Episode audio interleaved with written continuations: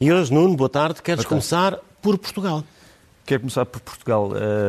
A resiliência e, no fundo, a recuperação que nos interessa aqui eh, tentar analisar para saber se Portugal está mais ou menos a fazer aquilo que prometeu que fazia, se está compaginado uh, com o resto da Europa, uh, se está a receber os fundos necessários se está a alterar os seus objetivos. No fundo, é, é o primeiro comentário que eu faço. Repara, nós já temos entregues pela União Europeia 1,8 mil milhões de euros daquilo que foi prometido, que são 13,9 mil milhões de subsídios e 2,7 mil milhões de empréstimos. Eu estou a dizer mil milhões para não dizer bilhões, como, como, como às vezes se diz em português. Corretamente será é, mil, mil milhões. milhões. Pronto.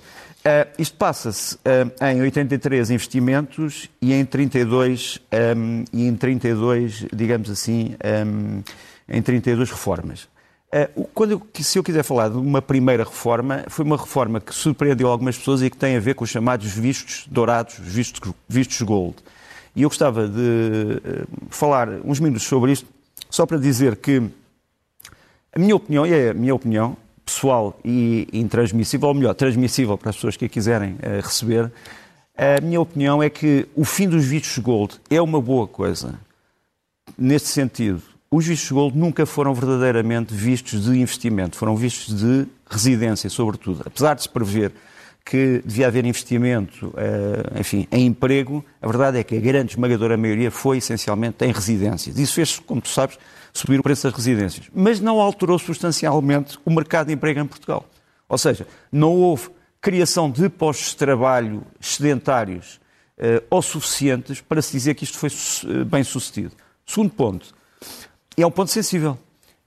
Um, a alegação de que muitos vistos gold foram atribuídos de forma repreensível ou com corrupção já foram questões que foram levantadas, já foram julgadas pelos tribunais mas nós continuamos a saber que há muitas pessoas que procuram os vistos gold ao longo do mundo para entrar uh, para a Europa uh, com um currículo vitae um, vitae um bocado discutível, se chamamos assim, quer dizer, pessoas que não são propriamente todas uh, pessoas de boa reputação e que, no entanto, tentam chegar à Europa para poderem circular através de Portugal. Portanto, nesse sentido, eu acho que foi bom terem acabado os vistos gold, mas eu acho que os vistos gold deviam ser rapidamente substituídos por verdadeiros vistos de investimento. Ou seja, as pessoas ganhariam a possibilidade de ser residentes desde que investissem verdadeiramente na criação de postos de trabalho. Isso liga-se com o nosso segundo tema, que tem a ver, com esta imagem que vou aqui mostrar, que tem a ver precisamente com as, uh, as reformas que eu estava há bocadinho a falar. Uh, o programa de recuperação e resiliência, como tu sabes, quer fazer uma Europa mais verde, mais digital, mais segura e, sobretudo, voltada para as novas gerações. Nós vamos gastar, prometemos gastar muito dinheiro, por exemplo, no Serviço Nacional de Saúde, nas casas, eh, casas de valor social, aliás, é um investimento maior, de 2,7 mil milhões mais 30 milhões em eficiência energética. Depois, muito dinheiro também para a despoluição industrial, muito dinheiro para o, para o ensino digital, muito dinheiro para o digital aplicado às pequenas e médias empresas, para o metro de Lisboa e do Porto, para as áreas desfavorecidas, hidrogênio, etc. Bom, o que é que eu acho que falta aqui? A contabilização exata de quantos empregos é que vamos ter a mais. Porque aquilo que se sabe é que os empregos vão ser, vão ser criados até 2026 são apenas 50 mil. Eu não acho que seja espantoso. E, portanto, acho que devia haver números mais atualizados sobre empregos, por exemplo, indiretos. Outro ponto. Eh, quando se fala no investimento nas cidades, e como eu disse, é o maior investimento, 2,7 mil milhões eh, e 30 milhões adicionais em eficiência energética, não se fala de uma coisa importante que é, por exemplo, a candidatura de empresas, em colaboração com universidades, para fazer uma vistoria sísmica das grandes cidades com risco de terremoto em Portugal. Quer dizer, nós falta, falta por exemplo, urgentemente em Lisboa, que todos os edifícios, um a um, sejam vistoriados na questão da sua solidez face a terremotos. Em Lisboa e pelo país todo. Mas, mas estou a falar em Lisboa porque é uma zona especialmente sensível e vulnerável, como foi provado historicamente. E, portanto, é nestes pormenores uh, dos detalhes, como se costuma dizer, é nos, nos, detalhes, é o diabo está nos detalhes, que eu gostaria de ver, sinceramente, mais, mais, mais, mais esclarecimentos. Um terceiro ponto, muito rapidamente, ainda sobre Portugal e o alinhamento internacional. Uh, os professores estão em luta, como tu sabes, estão em greve. Eu já aqui disse várias vezes que acho que a greve é justa, independentemente uh, dos vários motivos que assistam. A, greve fundamentalmente, fundamentalmente é justa. Eu acho, no entanto, que esta greve eh, tem que ser compaginada com os interesses dos estudantes. Os estudantes não são, digamos assim, eh, os patrões dos professores e, portanto, de certa forma, têm que ser acautelados, tem que ser a função principal do acautelamento. Mas isto que está nesta, nesta, neste cartaz aqui, que traduz que os professores estão em luta em todo o mundo, e sobretudo em toda a Europa, é muito importante. O que é que se diz neste cartaz? Diz em inglês um, ehm, o ensino é a única profissão que cria todas as outras profissões. O ensino é a única profissão que cria todas as outras profissões. Isto é importante.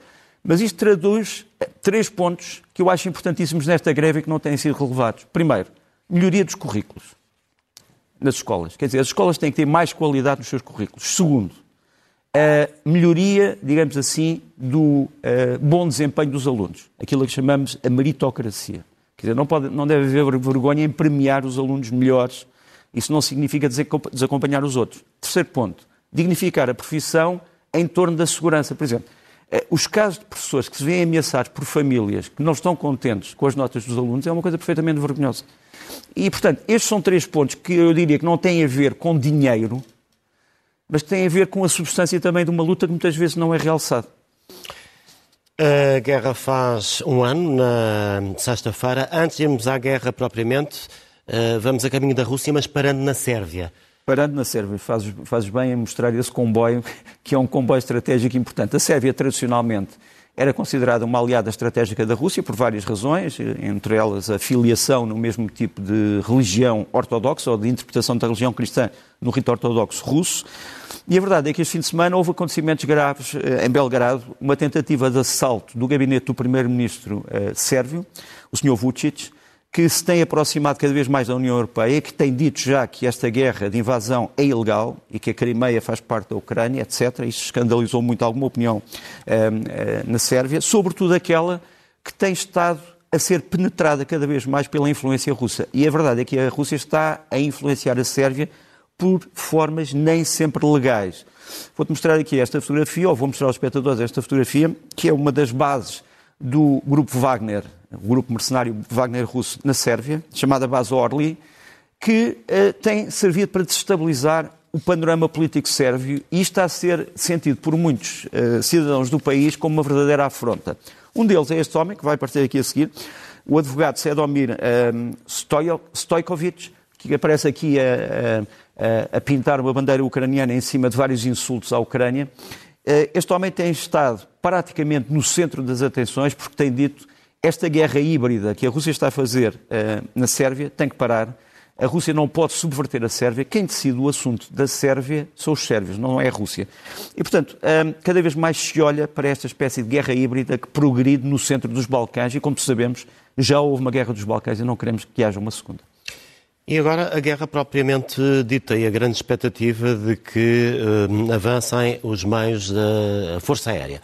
Uh, há uma grande especulação de que a Rússia está a preparar a sua Força Aérea para intervir, digamos, em toda a Ucrânia na próxima semana. Portanto, como segunda parte desta, desta, desta operação em curso que não está a dar grandes resultados para a Rússia. Uh, a verdade é que a Ucrânia, como sabes, está a viver sobretudo só com meios militares aéreos que são antigos meios russos ou soviéticos. Temos aqui o exemplo do MiG-29. O MiG-29 que nos aparece aqui, o ucraniano, está uh, no ambiente que hoje vivemos na Ucrânia, um ambiente de gelo, digamos assim.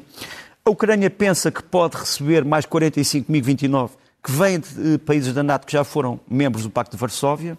Eh, vamos ver se isso se concretiza. Entretanto, há um general americano, o general eh, Chris Cavoli, que comanda as forças na Europa, que foi dizer ao Congresso americano que acha que se a Ucrânia recebesse F-16 ganhava esta guerra, seria possível libertar todo o seu território.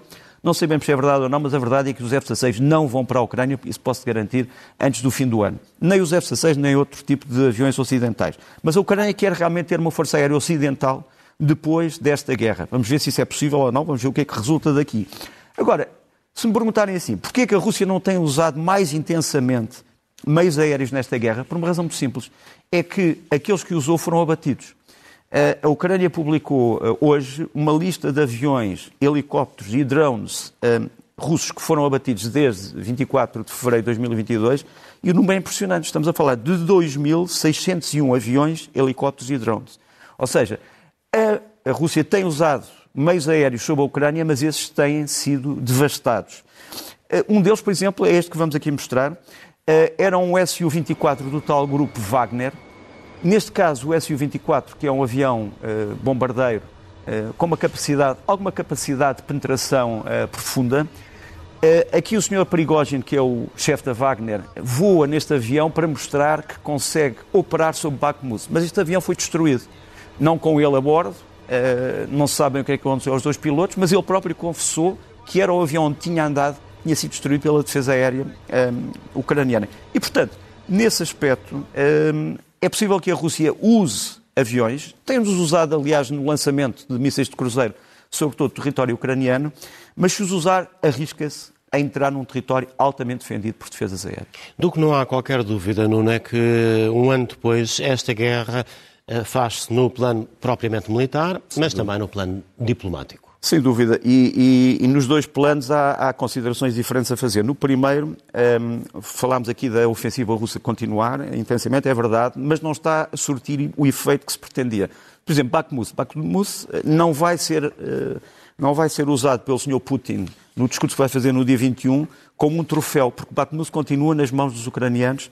Uh, nós vemos aqui uma fotografia que, aliás, é impressionante, que é o uso pelo batalhão mecanizado pela Brigada eh, Motorizada Independente 93 eh, da Ucrânia, chamada Kolodnyar, de munições. Repara bem a quantidade de munições que têm sido usadas por pequenas unidades. Isto é uma pequena unidade dentro da Brigada.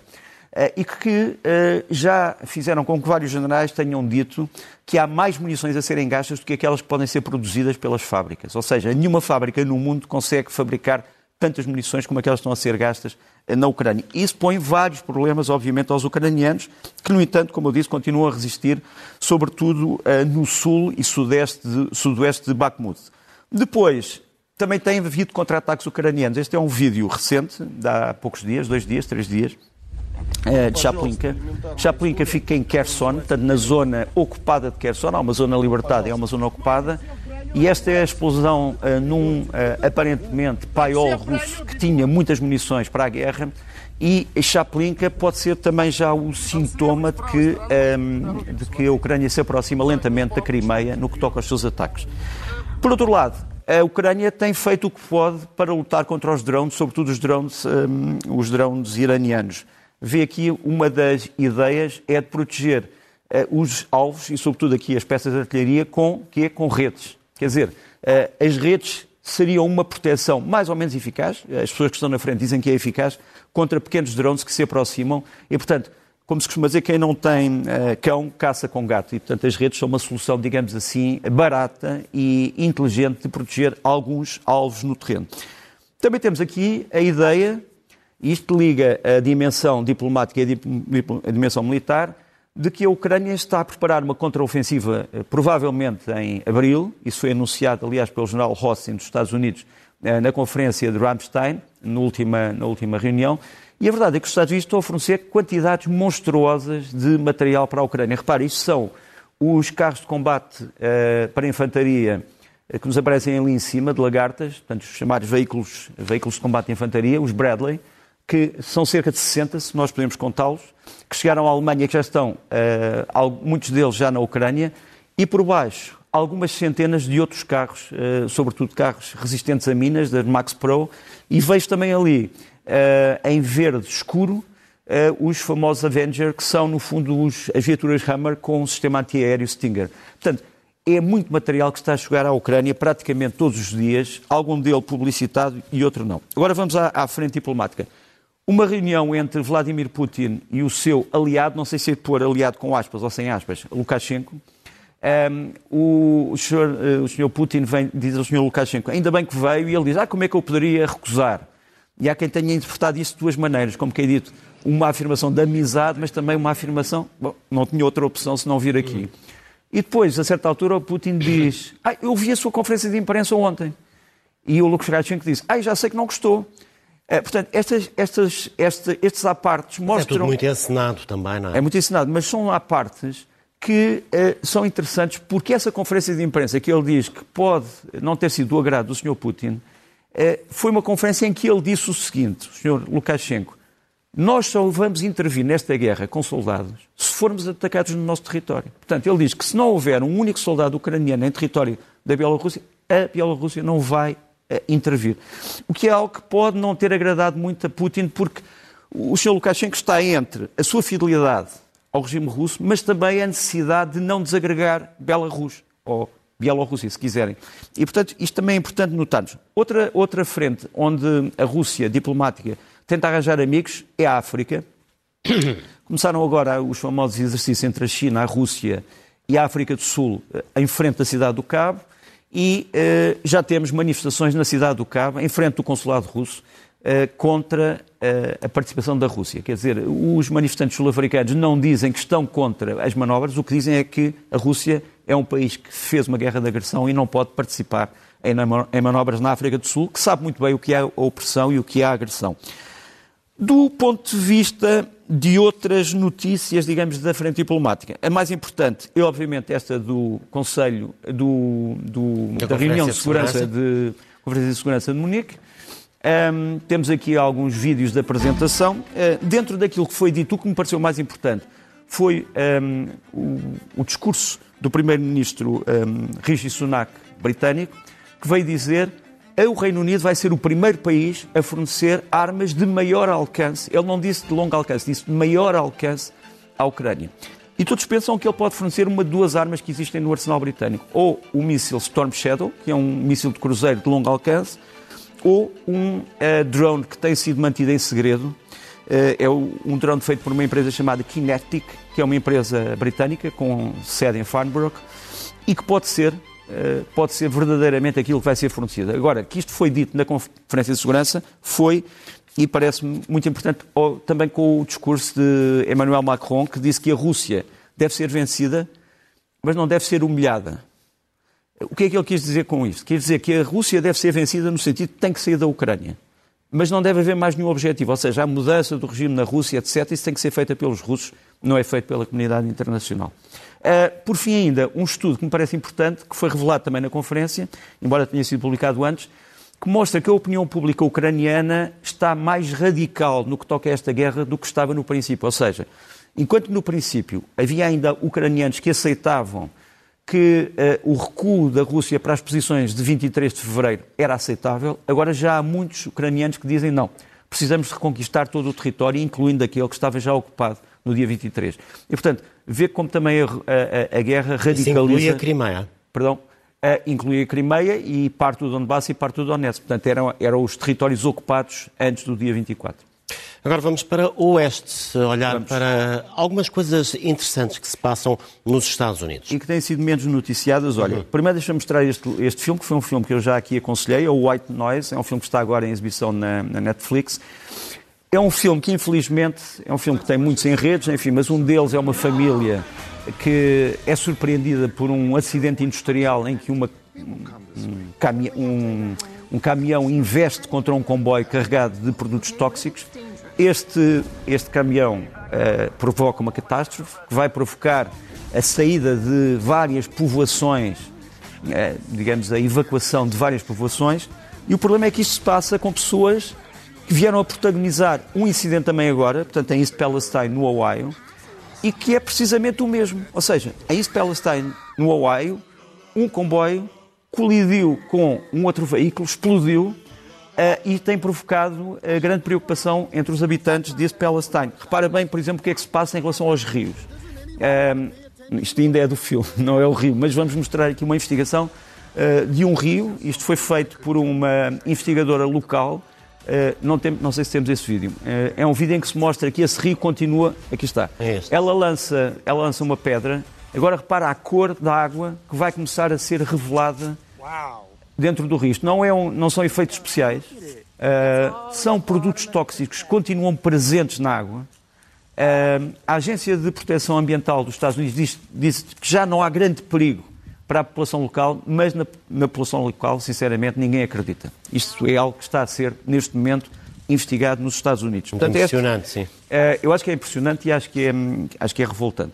Depois, o outro escândalo que tem agitado os Estados Unidos é o escândalo dos balões, Percebeu-se agora que os balões que foram abatidos pela Força Aérea, com exceção do primeiro, que era mesmo chinês. Os outros balões, aparentemente, eram balões de várias entidades civis, entre elas esta entidade, que é uma entidade do norte do Illinois, que lança estes pequenos balões que custam cerca de 15 euros, 15 dólares, uh, com... E é uma, repare, isto é, esta organização chama-se NIBBB.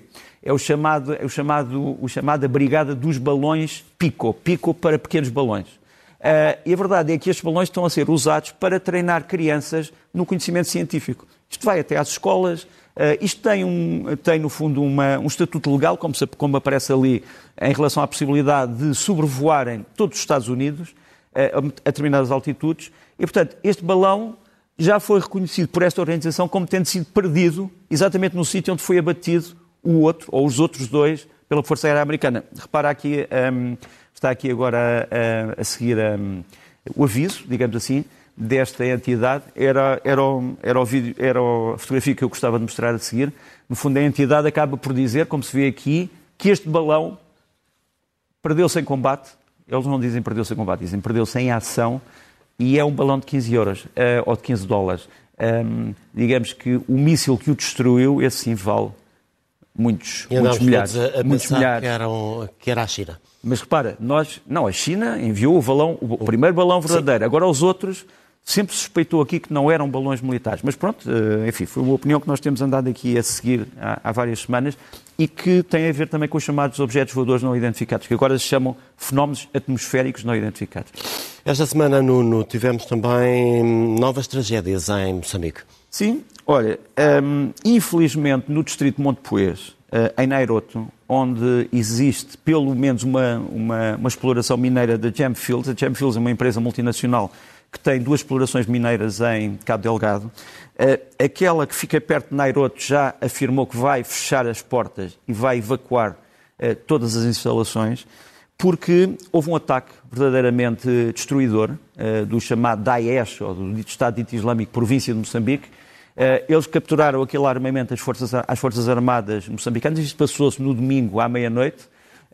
Tens ali um dos veículos ardidos, tens ali comunicados deixados eh, pelos membros deste grupo para que a população tenha calma, que os alvos são só militares, não vão ser civis, mas a verdade é que a população civil está a sofrer muito. E na imagem que vamos mostrar a seguir, o chefe dos serviços secretos moçambicanos, Bernardo Lidimba, tomou há pouco tempo posse, ele já foi embaixador no Quênia, como aparece aqui, ou alto comissário no Quênia, um, tem que perceber que esta guerra não acabou. Apesar das, uh, dos esforços internacionais para debelar o fenómeno terrorista em Cabo Delgado, ele continua. Nós temos ali até uma, um elemento perfeitamente surrealista, que é uma carta que foi deixada pelo Daesh numa determinada vila moçambicana que tinha sido atacada, com um número de telefone, já confirmamos, é um número de telefone real, de recrutamento, em que se diz, se quiserem aderir ao nosso grupo, telefonem para este número de telefone. Isto não, não é uma piada de carnaval, isto passou-se mesmo. E embaixo, o boletim do Daesh, o chamado Al-Naba, no seu número 378, que saiu há poucos dias, já reclama ou já reivindica este ataque a Nairobi, dizendo que foi uma grande vitória do dito Estado dito Islâmico. E isto é obviamente preocupante. Voltando a Portugal, Nuno, esta semana tivemos os 60 anos do, dos comandos. Uh, foi o fim da, da, celebração dos 60 anos do, das, das tropas comandos em Portugal. Um, houve uma sessão solene no IDN, no Instituto de Defesa Nacional em Lisboa, Curiosamente, esteve presente uma delegação de Angola, dos comandos angolanos, da Associação de Comandos Angolanos.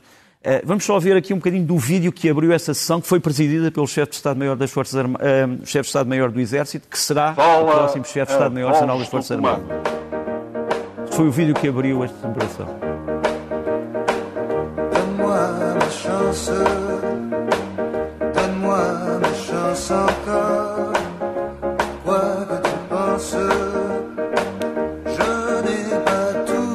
que é que é, o que é que é interessante para mim nesta celebração?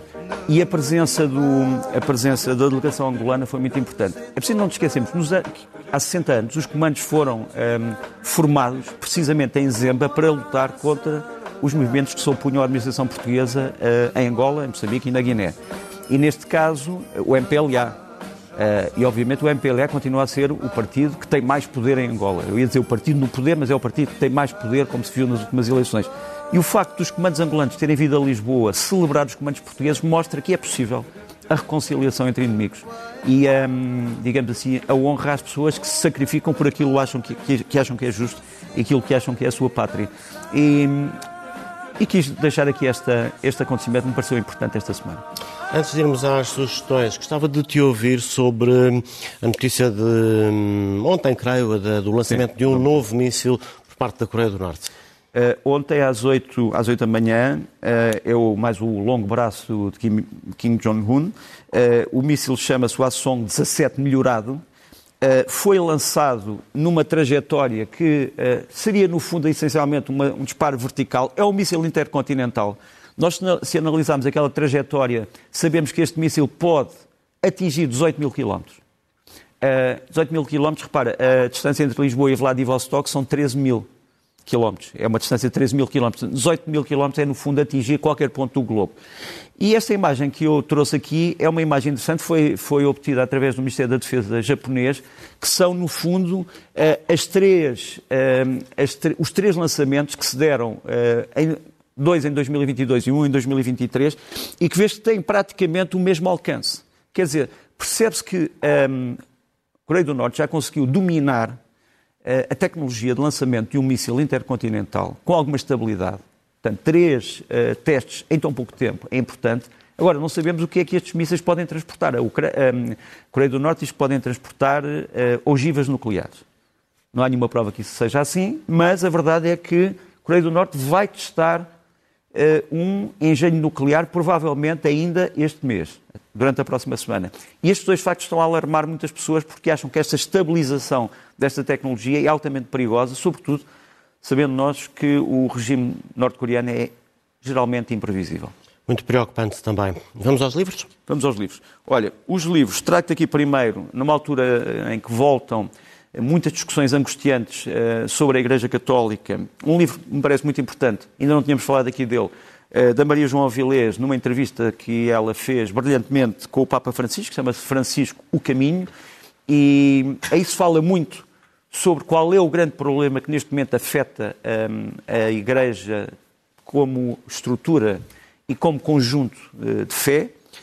Depois, o segundo livro, que é um clássico, um pequeno clássico, é um livro do James Joyce, uh, traduzido em português, o, o Retrato do Artista Quando Jovem. É, digamos, o único livro do James Joyce onde no fundo se trata de uma autobiografia, no fundo é a história do próprio James Joyce durante 20 anos. É um, um livro muito divertido e muito, muito interessante que merece ser lido. Depois, o Atlas da Primeira Guerra Mundial. O Atlas da Primeira Guerra Mundial é um livro do Yves Buffetot, eh, como, como digamos assim, como, como subtítulo é O Fim dos Impérios Europeus. Trata-se aqui de tudo. Quer dizer, da guerra convencional em terra, da guerra no ar, da guerra no mar, da guerra submarina, da decadência dos impérios, eh, da guerra na Europa e fora da Europa, eh, a geografia para aqueles que querem encontrar os sítios mais detalhados do que é que aconteceu, eh, o problema das nacionalidades, as nacionalidades que foram aparecendo, digamos assim, os novos Estados depois desta guerra. Portanto, é um livro fundamental, no fundo, para, que, para quem, de uma forma sintética, obviamente, sumária, possa querer saber mais sobre a, a Primeira Guerra Mundial. E o outro, o livro a seguir é sobre a Segunda Guerra Mundial. É da Judith uh, McCrell, As Enviadas Especiais, a história de várias enviadas especiais à Segunda Guerra Mundial, entre elas a mulher do Ernest Hemingway. É um livro fascinante que merece sinceramente ser lido. E seguimos para sugestões de filmes. Primeiro, uh, Viver, do Oliver, uh, Oliver uh, Hermanos, uh, que começa, a, que é estreado em Portugal, em todo, todo o país, para a semana. Imagina a história de um homem que quis ter um determinado tipo de vida e que provavelmente se aborrece com a vida que tem, ou talvez não. Isto é baseado num, num grande texto de um autor japonês e tem a ver com o quê? Tem a ver com a vida, aquilo que nós esperamos da vida e aquilo que a vida nos, não nos dá, ou talvez nos dê de formas que são inesperadas. Portanto, O Viver é um grande filme a estrear, como eu disse, para a semana em todo o país. O segundo totalmente diferente, também se estreia para a semana em todo o país. É um filme perfeitamente surrealista, baseia-se num facto verdadeiro. Uh, nos anos 70, um avião carregado de droga, cocaína, lançou a cocaína para a atmosfera para não ser apanhado por, uh, pelo FBI e por outras entidades federais americanas. Ora bem, alguns desses pacotes terão caído num sítio onde foram, no fundo, comidos, deglutidos por um urso. E esta é uma história surrealista sobre o que é que pode ter acontecido a esse urso depois de ter uh, deglutido os, um, os pacotes de cocaína. Sabemos que o urso morreu, isso é, é, parte, digamos, verdadeira da história. O que é que aconteceu ao urso entre ter comido a cocaína e ter morrido é algo que nós não sabemos. O filme tem um bocadinho de romance negro, é um filme hilariante, é um filme de comédia de costumes, obviamente, e é também um filme de homem contra a, contra a besta e contra a natureza e, no fundo, também uma história terna sobre os ursos e aquilo que eles podem fazer e aquilo que eles não deviam talvez fazer. Mesmo e que também estreia para a semana. Estreia também para a semana. O Urso do Pó Branco. Cocaine Bear, na, na Cocaine Bear na, na, na, língua original. Depois temos as habituais sugestões uh, musicais. Exatamente. Começo com o Paulo Oliveira, pianista português, que lança o Iberian Impressions, Impressões Ibéricas. No fundo, ele vai tocar vários autores. Uh, não era ainda esta. Uh, esta é do Mário Costa, mas se quiserem podemos começar por aqui. Um, o Iberian Impressions é um disco de piano, essencialmente, uh, que vai ser lançado no Centro Cultural de Belém no dia 21 uh, e que nos revela um grande talento, penso eu, que para aqueles que não conheciam, eh, mas não sei verdadeiramente se podemos eh, lançar. Já se não, se não pudermos, eh, passo realmente ao Mário Costa. o Mário Costa, mas já temos ali a indicação. Bom, se não pudermos, passamos ao Mário Costa. O Mário Costa é um baterista e é um compositor português. Lançou agora o Chromosome, que esse sim é um CD, com a nata, digamos assim, alguns dos grandes nomes do jazz europeu. Benoit Delbecq, o Bruno Chevillon, um, o Gong Vu, um homem de origem uh, vietnamita, oriental, com, várias, com, com, sangue oriental de várias matrizes. E vamos ouvir um bocadinho do cromossome do Mário Costa.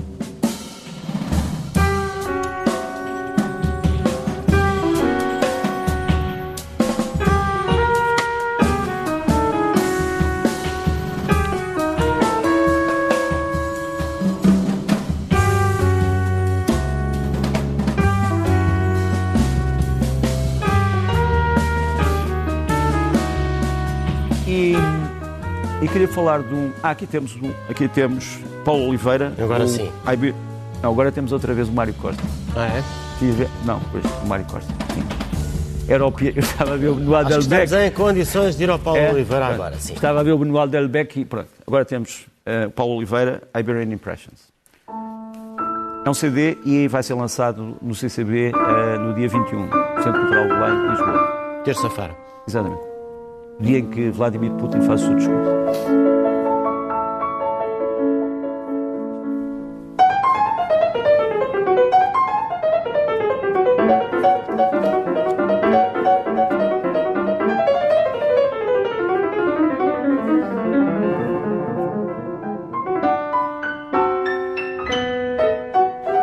E agora sim, eh, é sempre, eu acho que é sempre com agrado que eu falo em festivais que não se passam nem em Lisboa nem no Porto, mas que se passam em grandes áreas de Portugal que precisam também de festivais e manifestações culturais. Isto é um festival que se vai dar em vários sítios de Trás-os-Montes, em várias cidades de Trás-os-Montes.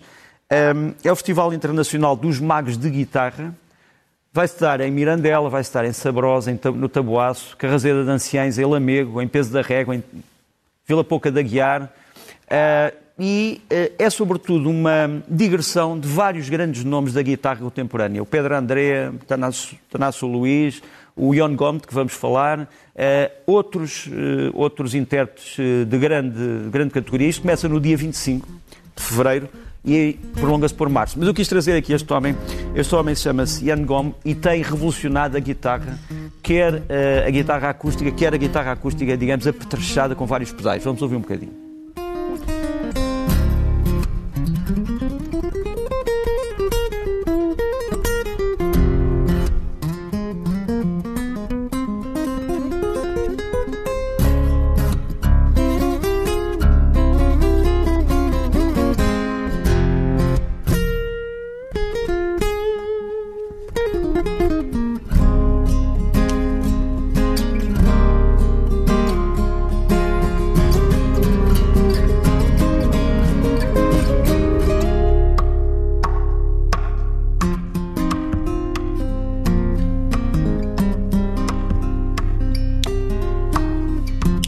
Pronto, era isto.